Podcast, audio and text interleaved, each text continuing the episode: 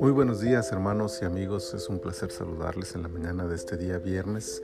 Hemos llegado ya al fin de semana, viernes 25 de marzo del año 2022. Esta es la temporada 15, el episodio 5 de nuestro devocional En su reposo. Primero de Reyes capítulo 5 versículo 12 dice, Jehová pues dio a Salomón sabiduría como le había dicho, y hubo paz entre Irán y Salomón, e hicieron pacto entre ambos. La sabiduría incluye la habilidad de saber hacer pactos en el tiempo y con las personas adecuadas. La mayoría de los reinos alrededor de Israel estaban sometidos por vía de la fuerza bélica. David logró eso con su vida de guerrero. La paz que gozaba Salomón era gracias a que no había enemigos para la nación, pues todos habían sido sometidos por la espada del hijo de Isaí. Pero donde la espada de David no llegó, la sabiduría de Salomón se hizo presente para consolidar el reino y cumplir también el propósito de Dios para su vida. No siempre se hace necesario el arte de la guerra. En ocasiones es más valioso el arte de la negociación. Salomón hizo pacto con Irán y no solo mantuvo la paz, sino que a través de este pacto proveyó trabajo a miles de personas y se hizo de los recursos necesarios para la obra de construcción del templo.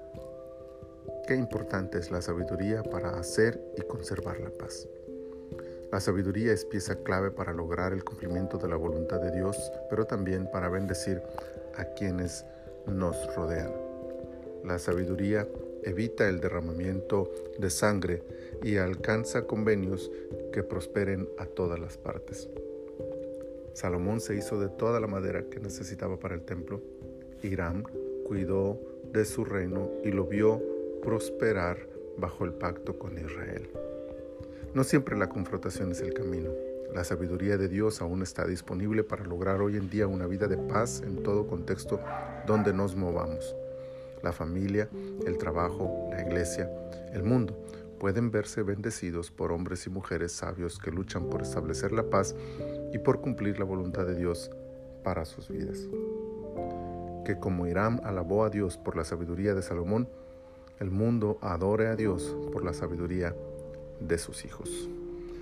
Muchas gracias Señor por esta mañana y muchas gracias por esta palabra que nos das.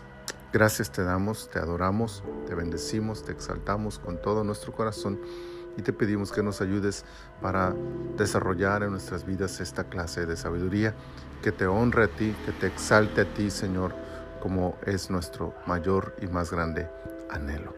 Muchas gracias, Señor. Ponemos en tus manos todo lo que haremos este día para que en todo, Señor, tú te glorifiques en nuestras vidas. Por Cristo Jesús te lo pedimos. Amén. Amén. Que hoy sea un día lleno de la presencia del Señor. Bendiciones.